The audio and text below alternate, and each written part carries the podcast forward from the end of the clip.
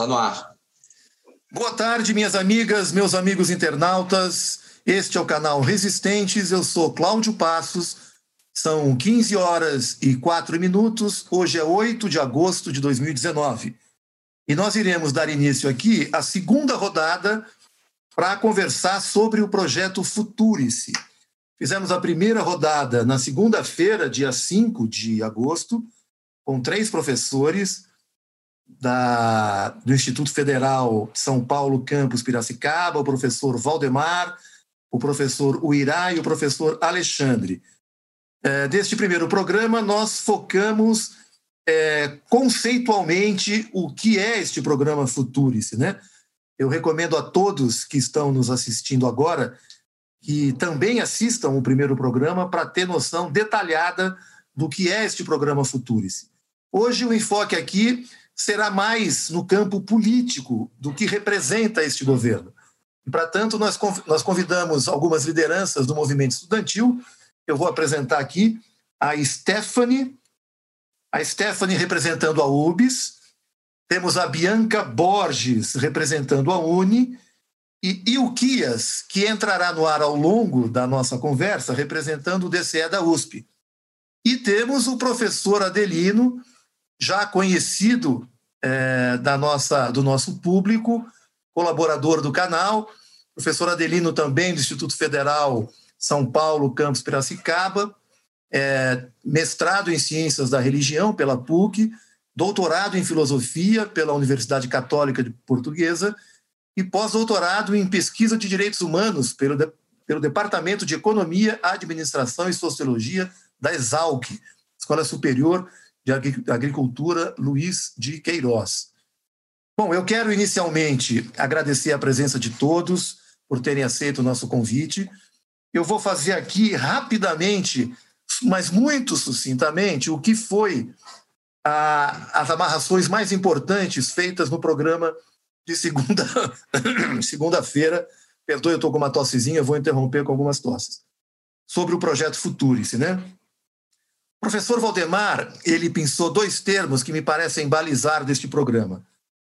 O, o primeiro termo que ele utilizou foi heteronímia, que é o, a antítese de autonomia.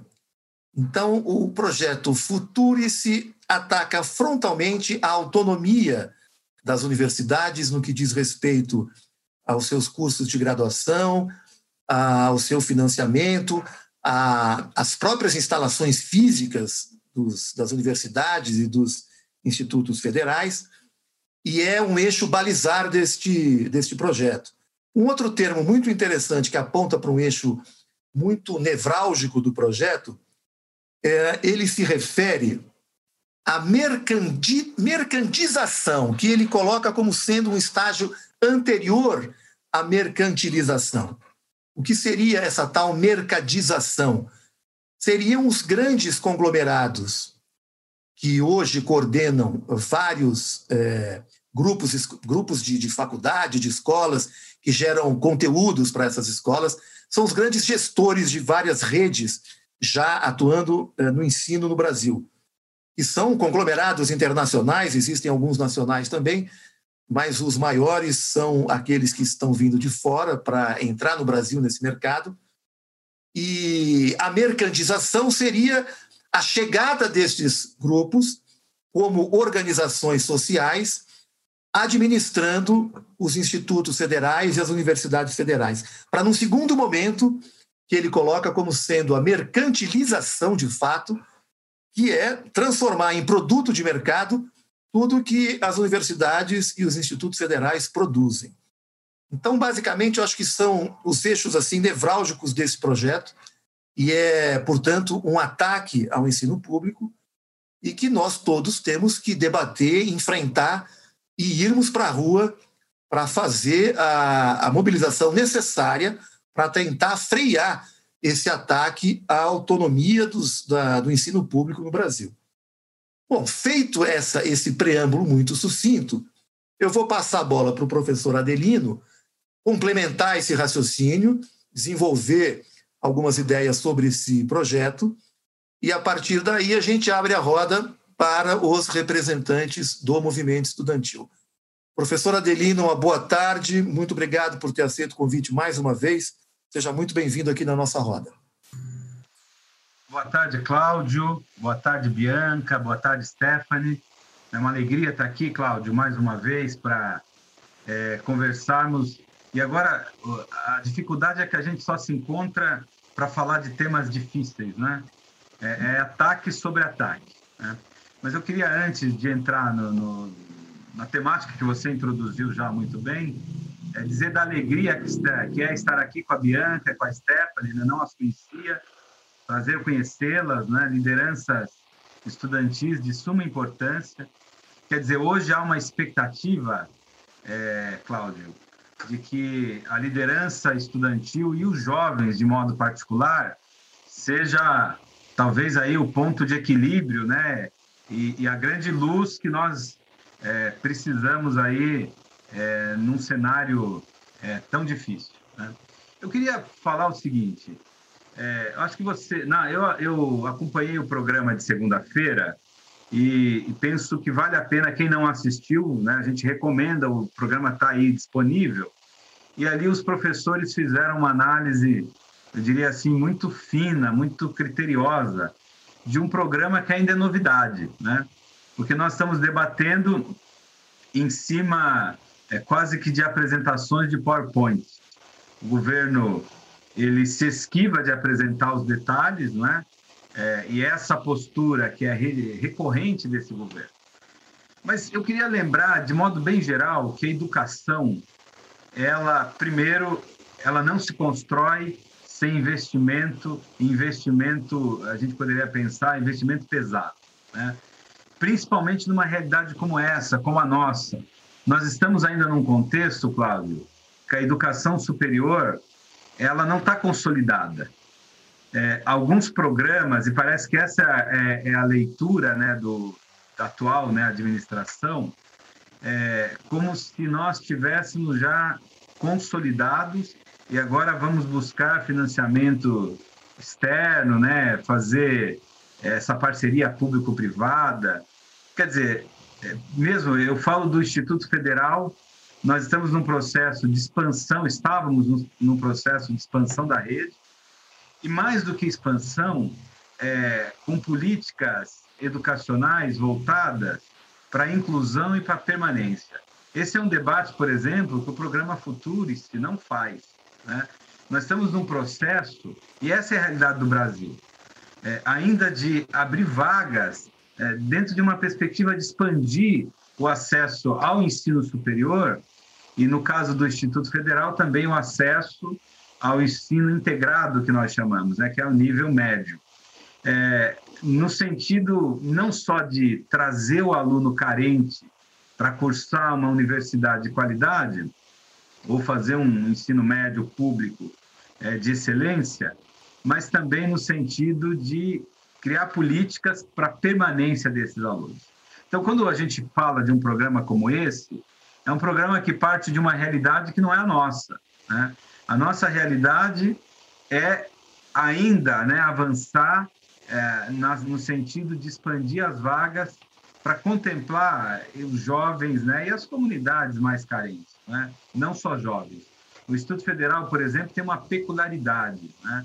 Nós, como temos cursos que vão desde o médio, integrado com o técnico, até o ensino é, superior e pós-graduação, então nós não atendemos apenas jovens, nós atendemos uma comunidade que anseia pelo conhecimento. Eu queria fazer essa introdução porque eu quero ouvir os alunos, mas a nossa avaliação, talvez a gente pudesse pensar ao longo do programa é, três elementos fundamentais que o, o Futurice, de uma certa maneira, ele não enfrenta, né? E que tem a ver com investimento. Esse é o ponto fundamental, investimento público, né? no sentido de democratizar o acesso à educação. Então, a primeira questão é que a educação ela se faz com estrutura material. É necessário construção de prédios, de laboratórios, né? Tudo, é, quadras, anfiteatros, bibliotecas. Essa estrutura material, que é pesada, ela exige investimento. Né? Então, não é simplesmente é, só para brincar, né, e, e, às vezes o programa Futuro se avança nisso, não é simplesmente uma empresa adotar uma sala e colocar um computador ali e pôr o nome dela na sala. Né? É mais do que isso. Educação é muito mais. Então, da parte estrutural, é preciso pensar a educação do ponto de vista ainda do investimento é, dos profissionais que atuam, todos os servidores, né? no sentido daquilo que nós chamamos é, de uma universidade voltada para a educação. Então, você tem que ter um corpo técnico, o corpo discente preparado. Nós tivemos uma live outro dia do, do ministro, é, que ele dizia que os professores, né, em algumas universidades, dão oito horas de aula, né? Ele se esqueceu de incluir ali a questão da não só do ensino, não é, mas a preparação do material de ensino. Ele se esqueceu da dimensão da extensão e da dimensão da pesquisa, que é um grande diferencial do Instituto Federal e das nossas universidades públicas. Então a gente falou da infraestrutura que requer investimentos pesados, a gente falou de um corpo de profissionais, desde né, da manutenção dos prédios, do corpo administrativo, e, e talvez culminando aí né, na figura do docente, é, no sentido do preparo, do tempo, da pesquisa, da dedicação para a extensão. E nessa dimensão é preciso também pensar aí a, a presença do aluno, não por último, né? mas esse aluno que vem de uma realidade que tem muitas demandas. Por exemplo, no Instituto Federal, os nossos alunos têm necessidade de ter almoço, como em todas as instituições. Né? Mas o almoço, o transporte, algumas, alguns alunos, né, e do ponto de vista até de uma porcentagem significativa, que precisam ter bolsas para continuarem estudando, para não terem que ir para o mercado de trabalho, né, ainda é, numa idade muito jovem, não é? Apesar da, da legislação proibir, mas essa necessidade de você ter algum subsídio que te possibilite permanecer na escola. Então, quando se fala em educação no Brasil, é preciso pensar nessa dimensão. Essa ideia, por exemplo, vamos fazer uma educação barata, é, que todo mundo vai acessar em casa, né? Isso não é a verdade é, de muitas famílias. Mesmo aqui, nós estamos num grande centro como Piracicaba, Ué, muitos dos nossos alunos só acessam a internet pelos seus smartphones, né? E numa realidade que nem todos têm smartphone, nem todos têm internet em casa, precisam estar no colégio para usar a estrutura do Wi-Fi, né? Bom, eu queria terminar, porque eu quero ouvir os alunos, dizendo o seguinte, é, é preciso pensar a educação num sentido mais sério, né? É, é, todos esses projetos a gente já enfrentou no governo golpista do Temer, é, já esse ensaio de se desmontar a educação pública e gratuita. O nosso debate tem que ser para avançar, para que a escola ela possa ser um espaço de formação mais ampla, né? É, inclusive é, nas condições materiais para receber um maior número de alunos. É, nós não estamos no, no campo de uma educação consolidada. Eu termino por aqui, Cláudio, passo a bola para você. Muito bem, professora Adelino, acho que você fez um apanhado importante aí do que representa esse projeto e quais são os desafios que nós temos pela frente. É, o Will Kias, que acaba de chegar aqui na roda, é, ele é o representante do DCE da USP. Boa tarde, Kias, um prazer ter você aqui com a gente. Ei, boa tarde, está me ouvindo? Tá ótimo, estamos ouvindo, o som está tudo enquadrado direitinho. Então, eu vou dar, eu vou abrir a roda agora para ouvir um pouco é, o movimento estudantil. Vou começar pelas meninas, Yukia, se você me, me permite. Vou abrir a roda ouvindo a Stephanie, representante da UBS. Stephanie, como é que você está vendo toda essa discussão sobre o Futurice? Quais as perspectivas para o dia 13 de agosto? Como é que a UBS está se articulando? Enfim, fica à vontade aí para dar um panorama geral sobre como é que você está sentindo todo esse, esse clima do Futurice, por favor. Boa tarde, é, estamos escutando bem? Tá ótimo, estamos escutando muito bem. Deixa eu agradecer, obrigado por você ter aceito nosso convite também, viu? Seja bem-vindo. Isso, nós, nós agradecemos a, a oportunidade, né? É, a gente tem visto o, o Futurice como alguns outros algum, algum existe uma ausência de projeto, né? E quando se apresenta um projeto, se apresenta um projeto que não resolve os problemas reais da nossa educação, né? Hoje a gente tem é, escolas que não têm livro, a gente tem institutos federais que estão correndo risco de fechar, institutos federais, por exemplo, do, do IFRN, que está sem água mineral. Então, a gente vem com a precarização, tem o Instituto Federal do Triângulo Mineiro, se eu não me engano, é, que não vai ter nem processo seletivo agora para o segundo semestre. Então, a gente vê mais uma vez a precarização da educação, né? E o futuro, se ele só mostra como o Ventralp e como o governo Bolsonaro não tem responsabilidade com a educação. E, para além disso, né, em anos que isso não acontecia, a educação é a maior preocupação de jovens né, que, que têm até 24 anos. E isso é um problema que mostra claramente como vem se acontecendo a precarização da nossa educação. Para nós, é, o futuro isso não é nada mais do que vender a nossa educação para os tubarões da educação que vão estar tá aí, né, é, conseguindo fazer a administração da, das, dos institutos federais, das universidades, e com isso acaba acontecendo é, algo que força os institutos federais, por exemplo, para a gente da UBS, né, que abrange também a questão das escolas técnicas, faz com que mais estudantes se distanciem do sonho de ter um, um, um ensino superior, um curso técnico. E quando, faz, quando se faz isso, você não vende somente educação, né? Você vende o sonho também da juventude de ter uma profissionalização, de ter um diploma na mão, que hoje é algo muito importante. E também já vem se vendo né, a diminuição das bolsas do ProUni nos cursos presenciais. Então, é algo que querem enfiar a goela abaixo dos estudantes e que nós, do movimento estudantil, cada vez vemos como uma precarização ainda maior das nossas universidades, dos nossos institutos federais e com que distancia a juventude, principalmente a juventude de baixa renda, das periferias, a juventude que mora na zona rural, de ter um, um ensino superior e com isso também afasta o sonho de todo brasileiro de ter um país né, soberano, que defenda a sua soberania nacional, porque o investimento na educação ele é algo que é uma responsabilidade do Estado. E quando apresentam um Futurice para a gente, é, o Futurice ele faz com que as universidades possam estar tá vendendo a sua marca, né, para é, como alguns estádios já fazem aqui no Brasil, e faz com que isso acabe acarretando cada vez mais, é, cada vez mais numa tentativa é, forçada de privatização das universidades. E com isso faz, faz com que muitos estudantes acabem fechando, né, é, acabem não, não acessando a universidade, porque hoje a universidade pública e o Instituto Federal, o Instituto Federal principalmente, tem um papel muito importante na interiorização da, da ciência, da tecnologia, da extensão, da pesquisa. E quando a gente fecha ou quando a gente privatiza o Instituto Federal, a gente afasta isso, né? A gente faz com que, por exemplo, volte a se concentrar nos grandes centros, com que os estudantes que eu sou do interior do Paraná, por exemplo, com que os estudantes se distanciem cada vez mais uma possibilidade de estar, tá, de fato, tendo um bom ensino.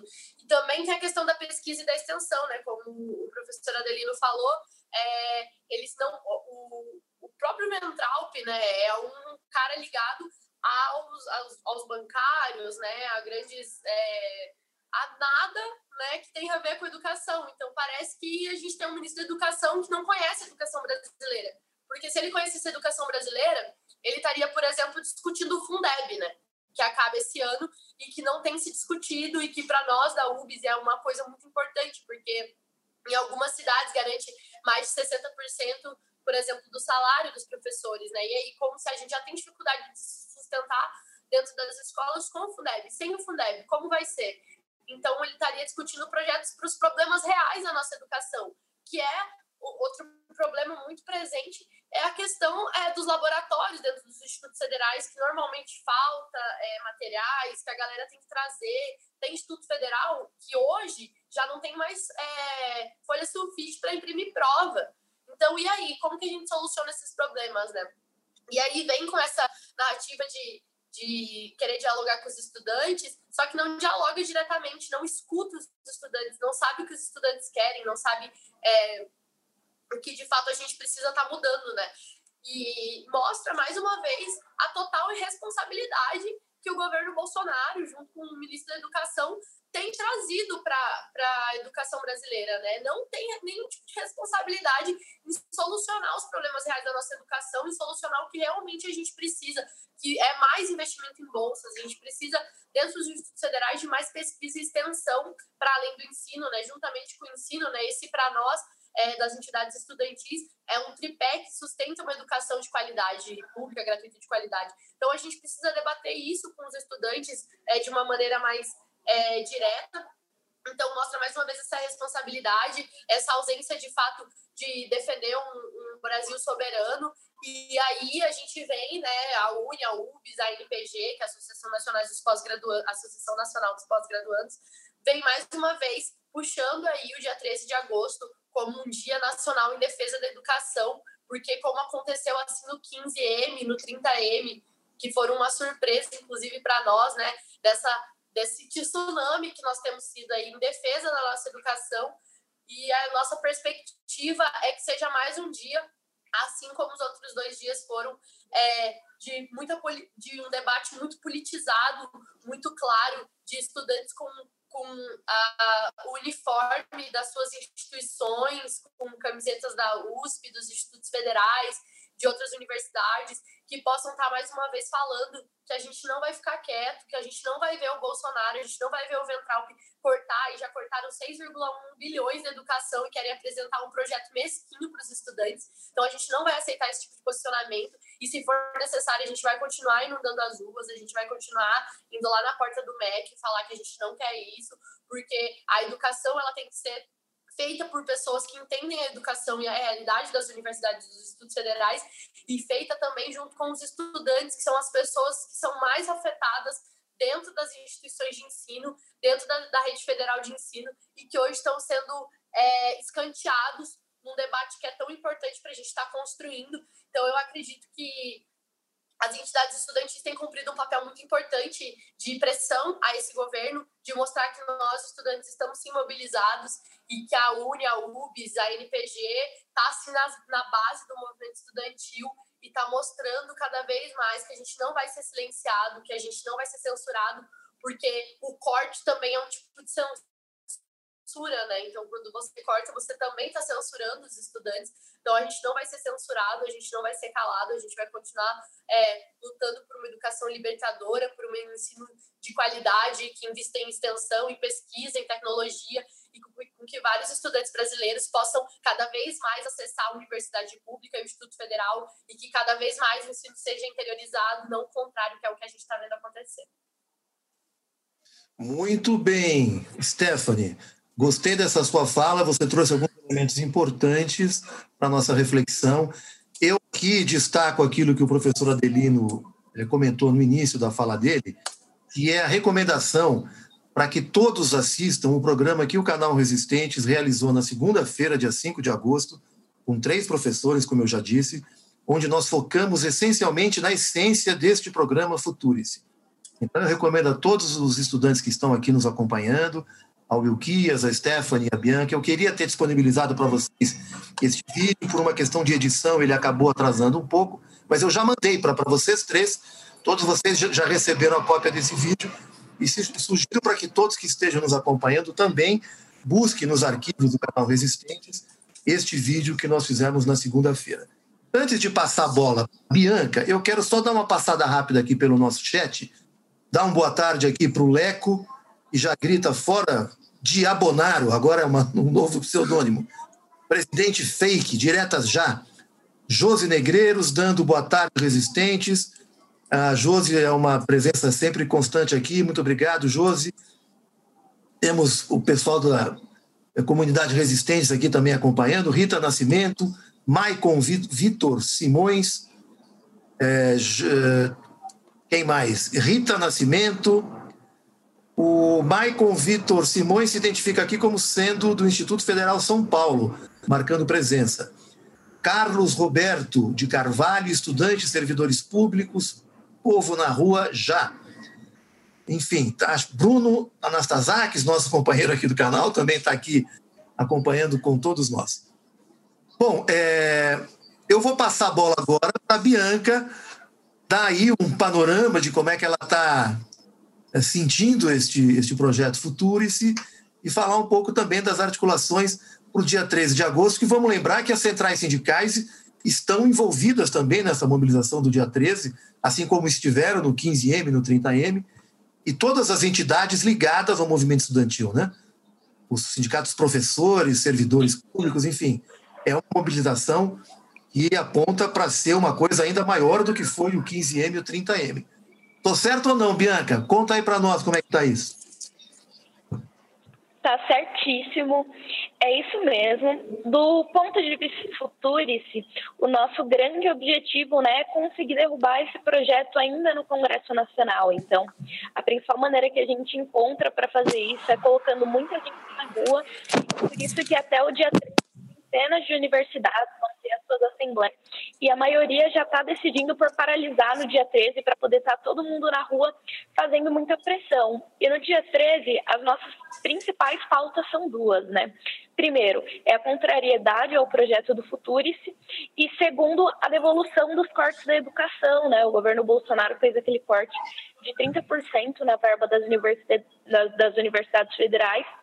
Esse corte já prejudica a realização de pesquisa nessas universidades e muitas universidades ameaçam ter as suas, as suas atividades interrompidas já no próximo semestre em decorrência disso. Então, essas são as principais pautas que a gente vai estar levando na rua do ponto de vista da educação. Estamos tentando construir o dia 13 com a maior amplitude possível, com os movimentos sociais, com as centrais sindicais também, colocar bastante peso em torno disso aqui, porque a gente avalia que, assim como os cortes na educação foram uma medida que chamou bastante atenção do governo Bolsonaro, porque foi muito negativa, o futurista também é uma grande ameaça para a educação.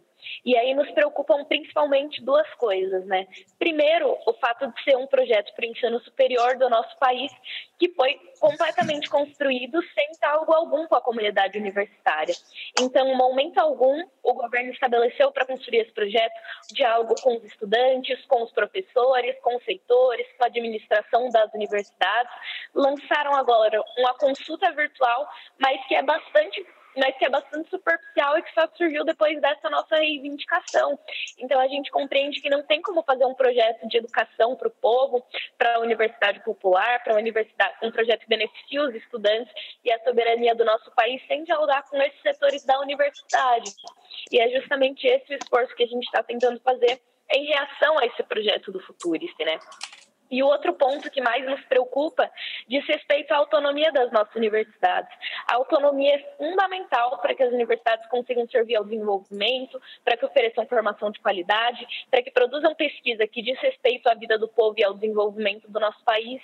E é um projeto que ameaça isso a partir é, da atuação das OS, né, das organizações sociais.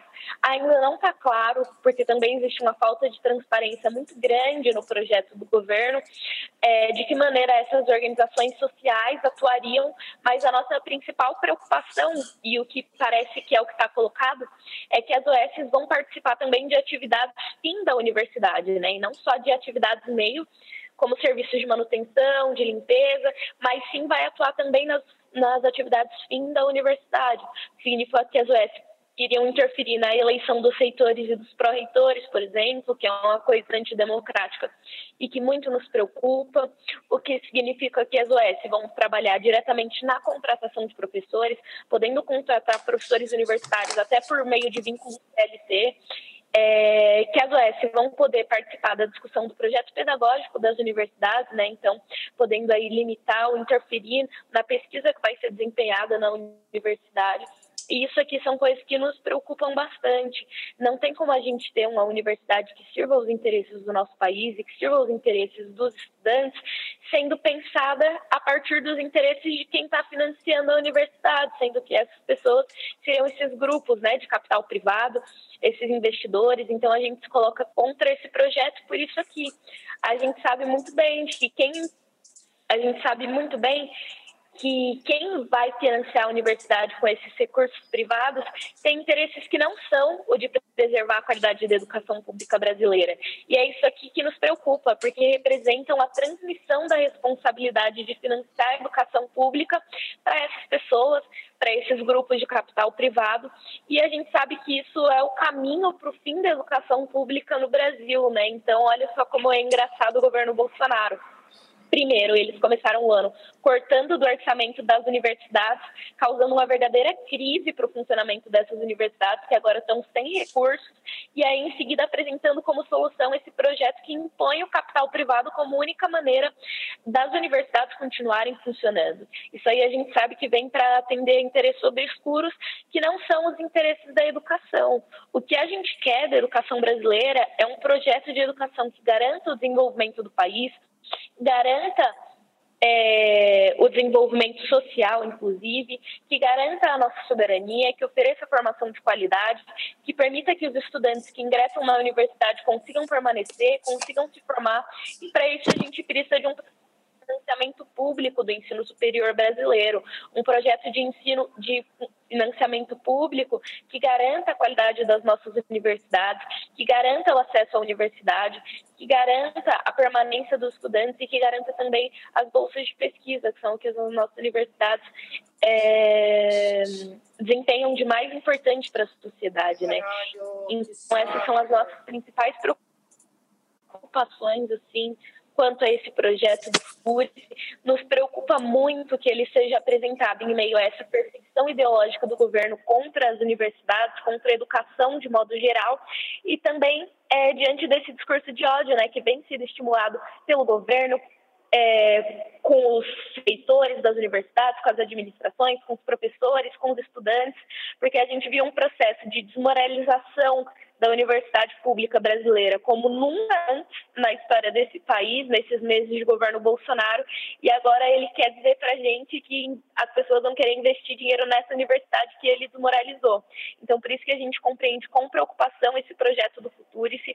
A gente acha que isso aí não vai resolver os problemas imediatos da universidade brasileira, que precisam ter a sua autonomia garantida e precisam ter também uma fonte adequada de financiamento para conseguir desempenhar o seu papel e para conseguir realizar as suas atividades. O que o futuro se representa é a entrega do patrimônio físico, científico, é, econômico da universidade, para um fundo que fica à disposição desses empresários, desses grupos de capital privado e que coloca em risco o caráter público das universidades por definição, né? Então, por isso a gente acha que mais do que nunca é fundamental a gente defender a autonomia das nossas universidades, defender o financiamento, mais recursos para educação. É por isso que nós vamos no dia 13 às ruas e é por isso que em cada um dos conselhos universitários das universidades federais que estão acontecendo no Brasil, a Uni está participando e a Uni está se apresentando contra esse projeto do Futurice e estamos nos posicionando a favor de uma saída viável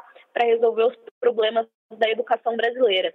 E a gente não tem dúvidas de que para a solução desses problemas, o financiamento privado não é o que vai resolver. Obrigada. Muito bem, Bianca Borges, como todos perceberam pela camiseta da Bianca, ela falou representando a Uni, trouxe para nós também elementos importantes para a nossa reflexão. Quando ela fala em OS, ela significa as organizações sociais que serão representadas por grandes grupos privados que já controlam uma boa parte do, do ensino privado hoje no Brasil. E, e, se trata disso mesmo que a, que a Bianca apontou. Na verdade, quando se fala em perder a autonomia da universidade pública, é transferir para a iniciativa privada esses pontos que a Bianca apontou, como o, o ensino de extensão, o patrimônio próprio físico das, das universidades, enfim, é um ataque frontal à autonomia das universidades. Eu queria, antes de passar aqui para o Ilquias, que vai falar representando o DCE da USP, eu gostaria que vocês também dissessem da onde estão falando, tá? A, a Bianca falou do Paraná, aliás, a, a Stephanie falou do interior do Paraná, não sei qual cidade. Depois a Bianca aponta de qual cidade ela está falando também. Eu peço mesmo para o Ilquias. Eu só queria, antes de passar a bola para o Ilquias, dizer que o canal Resistentes ele compõe uma trincheira com outros canais no YouTube, é, tão recentes é, no YouTube como o Resistentes, que estamos há cinco meses, né, desenvolvendo esse nosso trabalho, mas fomos parceiros e pedimos também é, inscrições, não só para o nosso canal, aqueles que estão nos acompanhando, deixarem um like aqui nessa, nesse nosso vídeo, aqueles que não forem inscritos, se inscreverem no canal Resistentes, mas não só. Eu peço para prestigiarem também os nossos parceiros de trincheira na Resistência, que são os canais do Rogério Anitablian, parceiro novo que chegou na roda, embora já o conhecêssemos há algum tempo, mas está com seu canal também fazendo um bom trabalho, apresentando grandes lives com reflexões sobre temas é, importantíssimos. Yaras e Pagus, que são as meninas que fazem o Por Elas dentro do, do portal 247. Pimenta Vermelho, que é um portal do Norte. O canal do nosso amigo Glécio também. O canal da Daniela Araújo, que fala do Rio Grande do Sul. É, na cidade de no interior do Rio Grande do Sul me fugiu o São Leopoldo, a cidade da Daniela. Enfim, são todos canais parceiros que formam esse, essa trincheira da resistência a esse governo obscurantista que se abateu sobre todos nós. E quero encerrar fazendo um, um pedido aqui muito especial, que veio do nosso companheiro Rovai também, é, da Fórum. O Rovai está com o filho dele internado em São Paulo, um problema é, onde está exigindo a demanda de sangue. É, então, é, o nosso apelo aqui é para que todos que estejam nos assistindo, em São Paulo principalmente, que busquem os hemocentros e façam a sua doação em nome de Luca De Lorenzo Rovai. É o filho do Rovai, de cinco anos, que apresentou um início de, de leucemia, está sendo tratado, está reagindo bem, é, e, ele, e ele tem está uh, demandando por, por ter uh, consumido muito sangue do hospital onde ele se encontra.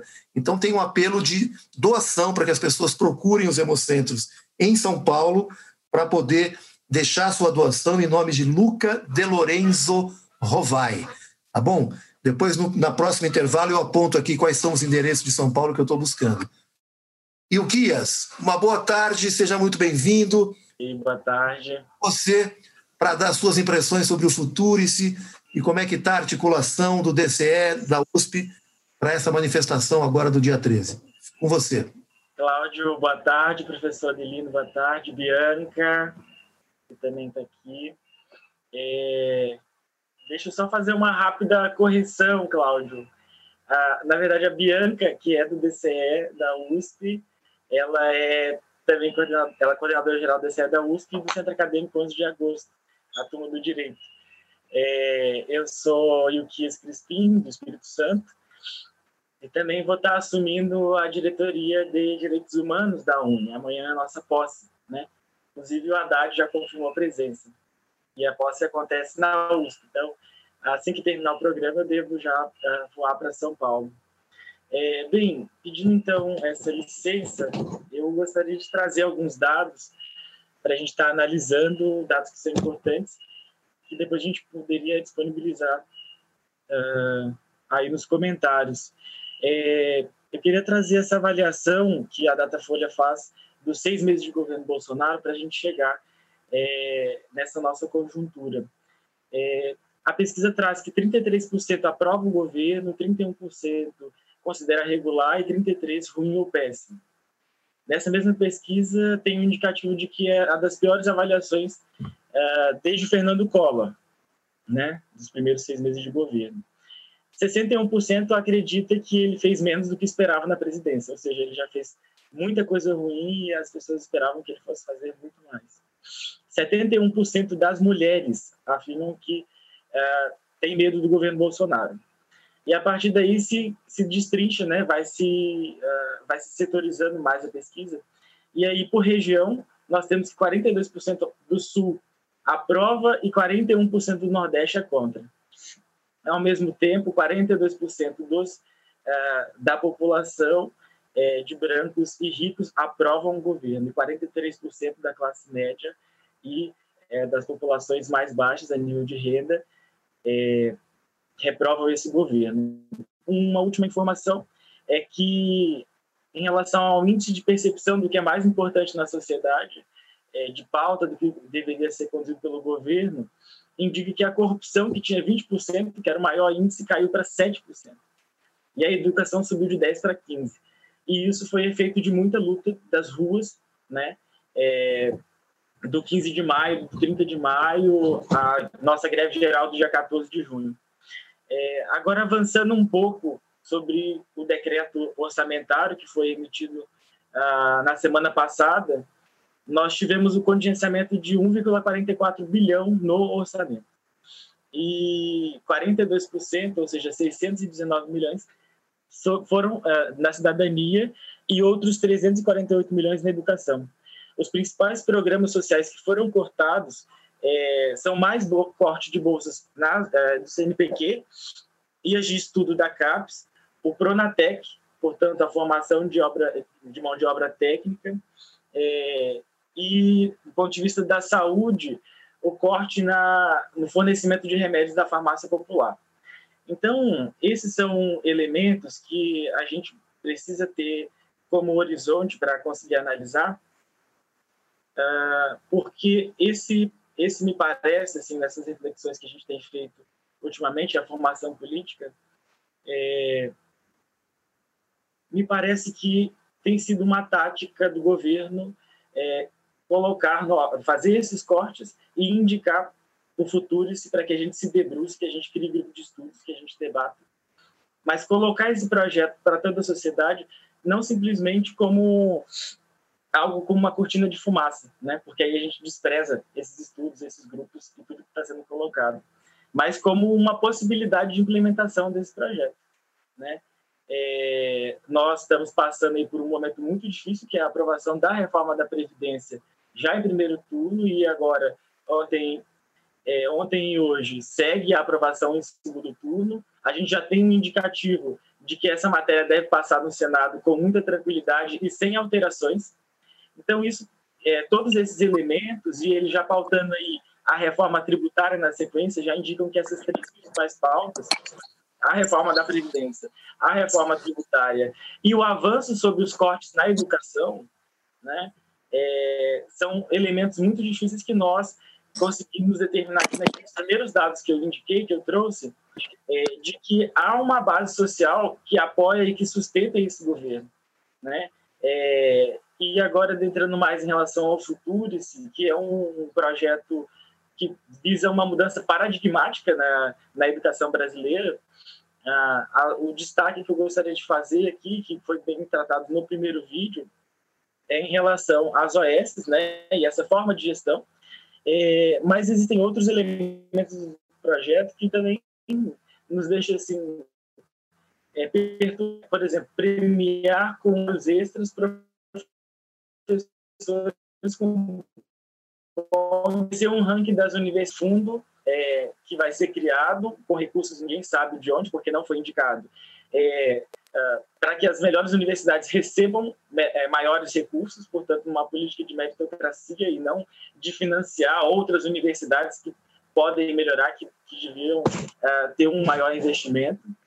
É, a gente fala, falando do futuro, se, a possibilidade de oferta de cursos diretamente no contato com empresas, com os departamentos. E aí a gente tem dialogado com alguns chefes de departamento e eles estão assustados com essa possibilidade, porque é algo inimaginável. Você, uh, na universidade hoje, você tem estruturas, as pró-reitorias que uh, existem para isso, para organizar esse tipo de oferta. Né? É, o projeto prevê também mais startups, mais ensino à distância no caminho é, de, de é, total precarização. E uma outra coisa que me chamou a atenção foi em relação a, a dessa, desse decreto orçamentário, foi em relação à Bolsa Atleta, que aí você tem um corte agora já anunciado das Bolsas Atletas, que foi um, um programa petista implementado nos governos desde 2013 com o Ministério do Esporte. E ah, o que há de expectativa em relação ao Futurice é de ofertar a Bolsa Atleta para que os estudantes possam ir para fora do Brasil. Né? Se antes nós estávamos falando de fuga de cérebros, agora a gente fala de, da fuga desses músculos, dessas pessoas que estão aí batalhando. É, e eu não sei se vocês estão acompanhando o Pan-Americano, o Brasil tem aí, é, com pouco financiamento, se, vem se destacando é, nessas, na, nas diversas modalidades, né? encampando boas posições, enfim. É, o cenário dado para nós, então, é, ao mesmo tempo, travar nas ruas, nas redes, a luta contra os cortes na educação. Né? Nós não podemos perder no horizonte, e era uma preocupação dos coletivos de juventude, é, que nós focássemos muito no futuro, se para essa próxima por esse terceiro ato, esse grande ato, que é o Tsunami da Educação, no dia 13, que nós nos preocupássemos muito com o futuro e esquecesse dos cortes, né? que já estão aí é, é, é, sucateando a universidade de tal modo que não se consegue custear a própria energia, é, enfim, água. Então, assim como a Bianca trouxe, nós temos ocupado os conselhos universitários, ocupado as plenárias, fazendo assembleias, dialogando com os estudantes nesse retorno das aulas, é, no sentido de que todo mundo entenda, e aí com uma linguagem mais fácil, uh, qual é a nossa luta, como que nós vamos travar, e aí organizar junto dos coletivos é, esse grande ato do dia 13. Nós estaremos reunidos na Uni, na sede da Uni, no sábado, com todos os diretores e diretoras, é, para definir estratégias a médio e longo prazo de lutas. Então, a gente já vê no horizonte se organizar junto aos movimentos sociais, é, produzir materiais para dialogar e explicar aos estudantes quais estão sendo os principais uh, ataques à autonomia universitária. Você tem, por exemplo, recentemente um, decre um decreto do presidente Bolsonaro que uh, retira a autonomia dos reitores de nomear seus próprios pró-reitores, portanto, passando pelo crivo do MEC. Então, como que você vai construir uma gestão com a sua cara, sendo que os pró-reitores é, provavelmente não serão os seus indicados? Um fato gritante que nós tivemos no, na Universidade da República da Bahia, que foi a nomeação do terceiro da lista tríplice, não da primeira, que era uma mulher preta, enfim, que vinha apresentando uma política progressista. Então, são vários elementos e várias frentes de luta que nós não podemos simplesmente considerar que o futuro se é uma cortina de fumaça, ou seja, nós precisamos de espaços como esse, Cláudio, de, é, de a gente estar dialogando, de trazer os professores, de trazer os estudantes, quais, quais são as visões, e os movimentos dos coletivos de juventude organizados estão se preparando para fazer esse enfrentamento às ruas no dia 13. Então, são essas as, as minhas considerações. Fui muito contemplado pela fala das companheiras da UBS e a minha companheira de unha, Bianca Borges, e agradeço esse espaço de participação. Muito bem, Uquias. Nós é que agradecemos a presença de vocês. É muito enriquecedor ouvir o movimento estudantil. Vamos lembrar que na história do Brasil, o movimento estudantil sempre esteve na dianteira do start do processo de grandes mobilizações de massa. Foi assim em 64, no início do período militar, foi assim no Caras Pintadas, que culminou com o impeachment do Collor, e eu tenho certeza que agora será também o grande fator de mobilização de toda a sociedade brasileira. Os estudantes sempre cumpriram na história esse papel de protagonismo nas reivindicações mais é, prementes e urgentes da sociedade brasileira. E este governo, na verdade, ele se resume a um ministro da Educação que é contra a educação pública, ao ministro da Saúde que é contra a saúde pública, o ministro, o ministro do Meio Ambiente que é contra o, o meio ambiente, enfim. É um governo para ser enfrentado. Deixa eu só desligar aqui, eu não sei porque está tocando esse telefone. Só um minutinho é a minha outra linha que está tocando. É, Adelino, eu vou passar a bola para você, é, fazer uma síntese do que nós ouvimos dos, das lideranças estudantis, e já aproveito para encaminhar para a última rodada também, que nós já estamos com quase 45 minutos de live. Então, eu peço a você, Adelino, fazer um balanço do que nós ouvimos e já fazer também as suas despedidas e considerações finais, por favor. Ô, Cláudio, é, Bom, que alegria ouvir a Bianca, ouvir a Stephanie, agora o Ilquias, né? Também me sinto, como o Ilquias colocou, muito contemplado nas falas é, dos companheiros estudantes. Né? Mas eu queria só lembrar um, um, ponto. Eu acho que essa fala e, e o programa de hoje é um caminho fundamental para irmos né, ganhando, acumulando forças, inclusive é, para o dia 13. Mas eu queria lembrar uma questão que não é à toa que o governo Bolsonaro ele ataca a universidade a educação no sentido mais geral. Né? Primeiro que é um governo mentiroso, que fala vamos investir na educação básica e também corta verbas, corta livros, né? Bom, é, é, é uma discussão que a gente teria aqui, é, eu acho que pautar. É, depois, esse ataque à universidade é um ataque justamente porque o governo identifica na universidade, uh, eu diria assim, um polo de resistência. Né? E essa é uma avaliação acertada no sentido estratégico do governo. Né? A universidade é, sim, é, um campo de luta, né? a educação em geral. Né? Os nossos estudantes secundaristas e universitários é um campo de luta, e hoje eu diria como é, o núcleo mais importante de resistência a esse governo. Eu, é, sem nenhuma análise pessimista, mas é preciso, é, eu diria assim, né, colocar as coisas no lugar, é, o ataque à educação é um ataque muito bem orquestrado, né? ele, ele toca num ponto que é a tentativa de imobilizar a, a, eu diria assim, né, toda a educação quando ele retira recursos, né? É, e o objetivo final é a destruição desse modelo de educação.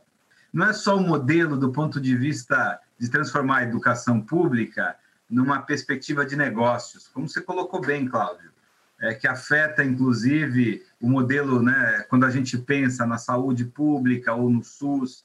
Quer dizer, é um desmonte, é, eu diria assim, do parco estado de bem-estar social que nós estávamos construindo. Né? É, e esse desmonte, ele coloca a educação como inimigo, porque o governo ele, ele percebeu que é no campo da educação que ele vai encontrar é, o seu maior opositor. E não é só é, no sentido, é, como se veiculou, né, dos professores que é, vão trabalhando para a dimensão mais crítica. É, é nessa organização que os nossos alunos aqui, os nossos queridos jovens, colocam, né? Essa organização que entende que o processo de formação é um processo político, né? O que está em disputa não é só um modelo de educação, é um modelo de sociedade. Então, por isso que a nossa luta pela educação ela é tão premente, ela é tão importante, né? E fica, é, eu acho que aí os, os jovens fazem esse, essa convocação com muita propriedade, né? Dia 13 é preciso que além das nossas discussões, né, na rede, etc, é, nós consigamos dar a cara, né? Colocar a cara na rua, é, a, assumir, é, eu diria assim, os espaços públicos porque tem uma outra coisa, e aí eu já termino minha fala, é, que por trás desse projeto, que não se apresenta de maneira clara, né, de maneira explícita, é, há um jogo de marketing muito bem arquitetado, o governo fez algumas peças publicitárias para apresentar o Futurice, né? Então, quer dizer, há uma estratégia é, muito bem montada e com muito dinheiro é, para convencer a população. Veja, na, na segunda-feira, estava ouvindo um pouco uma rádio e eles falavam é, da pesquisa em relação à reforma da Previdência. E aí dizia, anunciavam que a maioria da população apoiava a reforma. Ora, nós estamos desde o golpe de 2016, um pouco antes até, é, já com uma propaganda forte não é, da mídia, da grande mídia, e depois do golpe, propaganda governamental, inclusive, é, falando que era necessária uma reforma. Então, as pessoas, né, a população em geral, ela vai sendo convencida, mas sem se dar conta qual é o teor dessa reforma. Né? É a mesma coisa agora com o programa Futurice, ou com a reforma do ensino médio que o, que o, o governo do Temer né, é, ensaiou, e que está em voga ainda, né, porque, do ponto de vista legal, acabou ganhando né, no, no Congresso legitimidade. Então, o, que eu estou colocando é há uma disputa também no campo com, da comunicação. E essa disputa para nós é mais difícil, porque há muitos recursos, né? Então, você acaba tendo, o que, que nós corremos o risco? É, de uma população apoiar, porque essa peça publicitária ela é tão bem orquestrada, né, bem montada, com muito dinheiro, então, a população acaba apoiando um programa é, sem conhecer o teor desse programa, né? e, e, sem perceber que esse, que esse programa ele é uma proposta de destruição é, daquilo que nós estávamos construindo né? ao longo de décadas né? de, de investimento e de compreensão do que deve ser educação no país. Então, eu, queria terminar dizendo isso. Né? Hoje, nós precisamos é, também fazer uma mobilização no campo da comunicação. Né?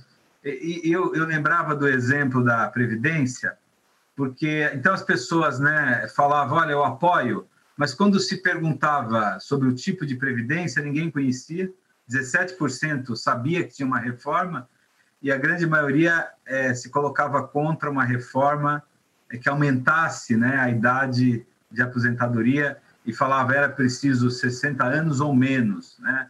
Mas essa parte do, do, eu diria assim, dos detalhes da pesquisa, a população acaba não tendo acesso e a mídia não divulga. Então, é, então por isso que eu queria dizer, né? Esse tema da educação a gente tem que voltar a ele. É, a gente precisa esmiuçar esses projetos, né? É, essa mobilização nas universidades é fundamental, mas como ganhar, eu diria assim, as ruas para colocar a pauta da educação e trazer, é, eu diria assim, né, à luz do dia, é, o que significa um projeto é, que destrói um modelo de educação que nós estávamos construindo. É, é fato, né? acho que a, a, Bianca colocou isso muito bem. É, a, e, a, e, a, Stephanie também falou que a educação privada, né, o mercado, ele não está disposto, não é interesse dele, não é? É, avançar é, para a construção de uma educação pública é, que seja acessível, que tenha políticas de permanência, né?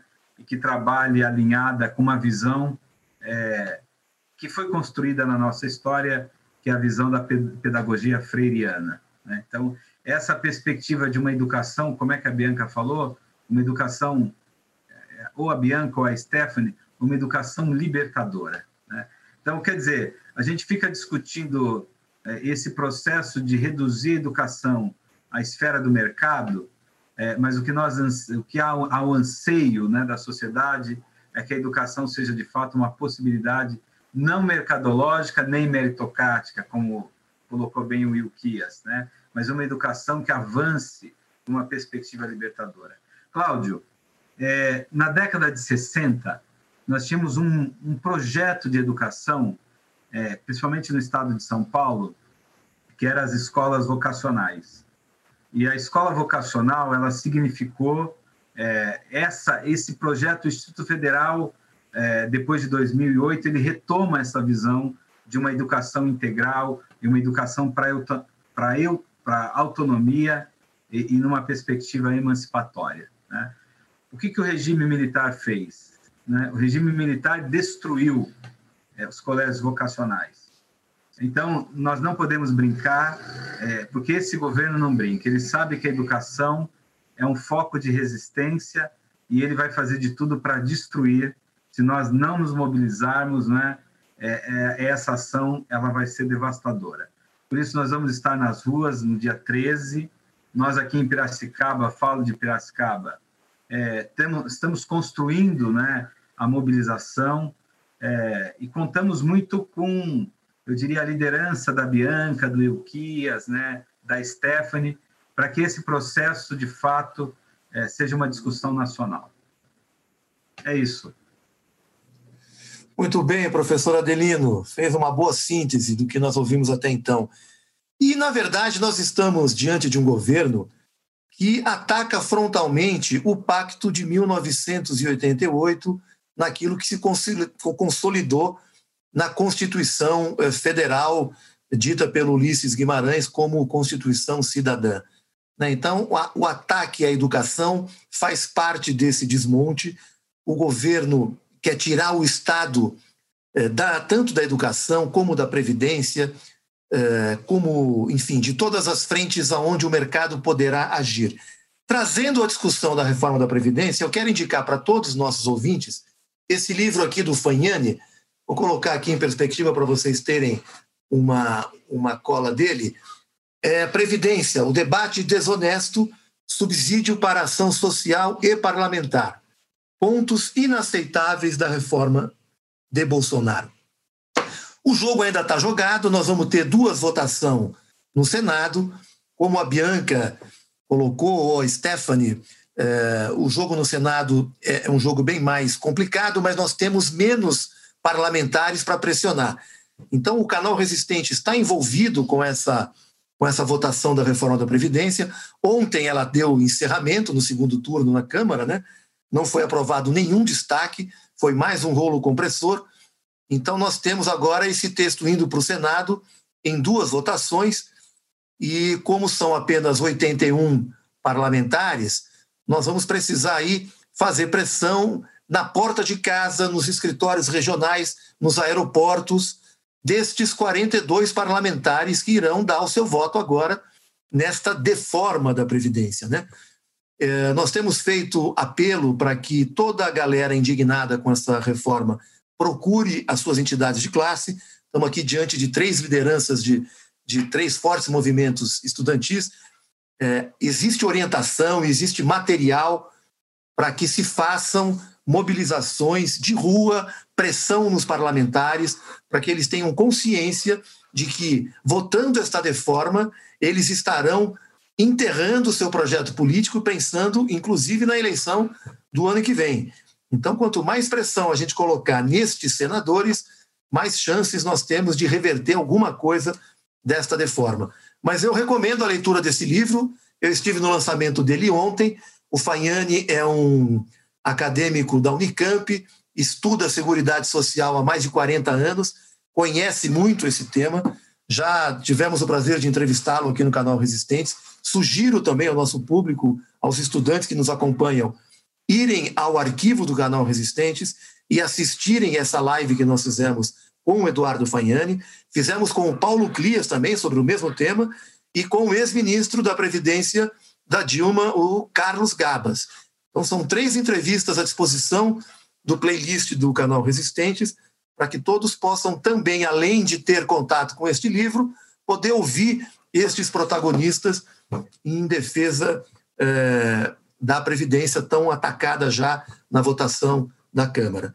Bom, eu vou fazer agora uma última passada pelos queridos estudantes aqui presentes. A Stephanie parece que saiu do ar, deve ter tido algum problema, mas eu vou passar agora para o Ilquias e depois fecho com a Bianca para fazer as suas considerações finais. E antes eu quero dar um recado que eu fiquei de dar aqui na minha fala anterior, e são os endereços do Hemocentro em São Paulo para doarem sangue para o filho do Rovai, que está internado em São Paulo, necessitando de doações. Os endereços em São Paulo são a Unidade Brigadeiro, Avenida Brigadeiro Luiz Antônio, 2533, quarto andar, Jardim Paulista, de segunda a sexta, das 8 às 17 horas, e sábado, das 8 às 16. E a unidade Hospital Professor Edmundo Vasconcelos, Rua Borges Lagoa, 1450, Vila Clementino, de segunda a sexta, das 8 às 12 horas.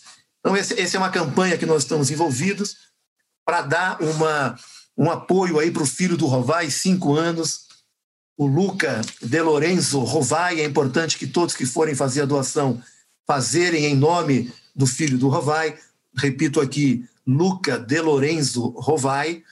E com isso nós estamos fazendo uma, uma, uma corrente de solidariedade a esse companheiro nosso. Então, Reuquias, eu vou passar para você fazer suas considerações finais, pontuar aquilo que você tiver vontade de pontuar e agradecer mais uma vez aqui a sua presença, por favor. Cláudio, eu que agradeço. É, eu tive com o Eduardo Faiane no sábado, no Fórum Nacional BR Cidades, e lá foi o primeiro momento em que ele apresentou esse livro da, sobre a Previdência. E o Faiane fez uma fala muito interessante sobre as desigualdades e como todas essas políticas de desmonte, é, todo esse, esse, projeto do governo Bolsonaro, é, vão afetar toda uma geração né?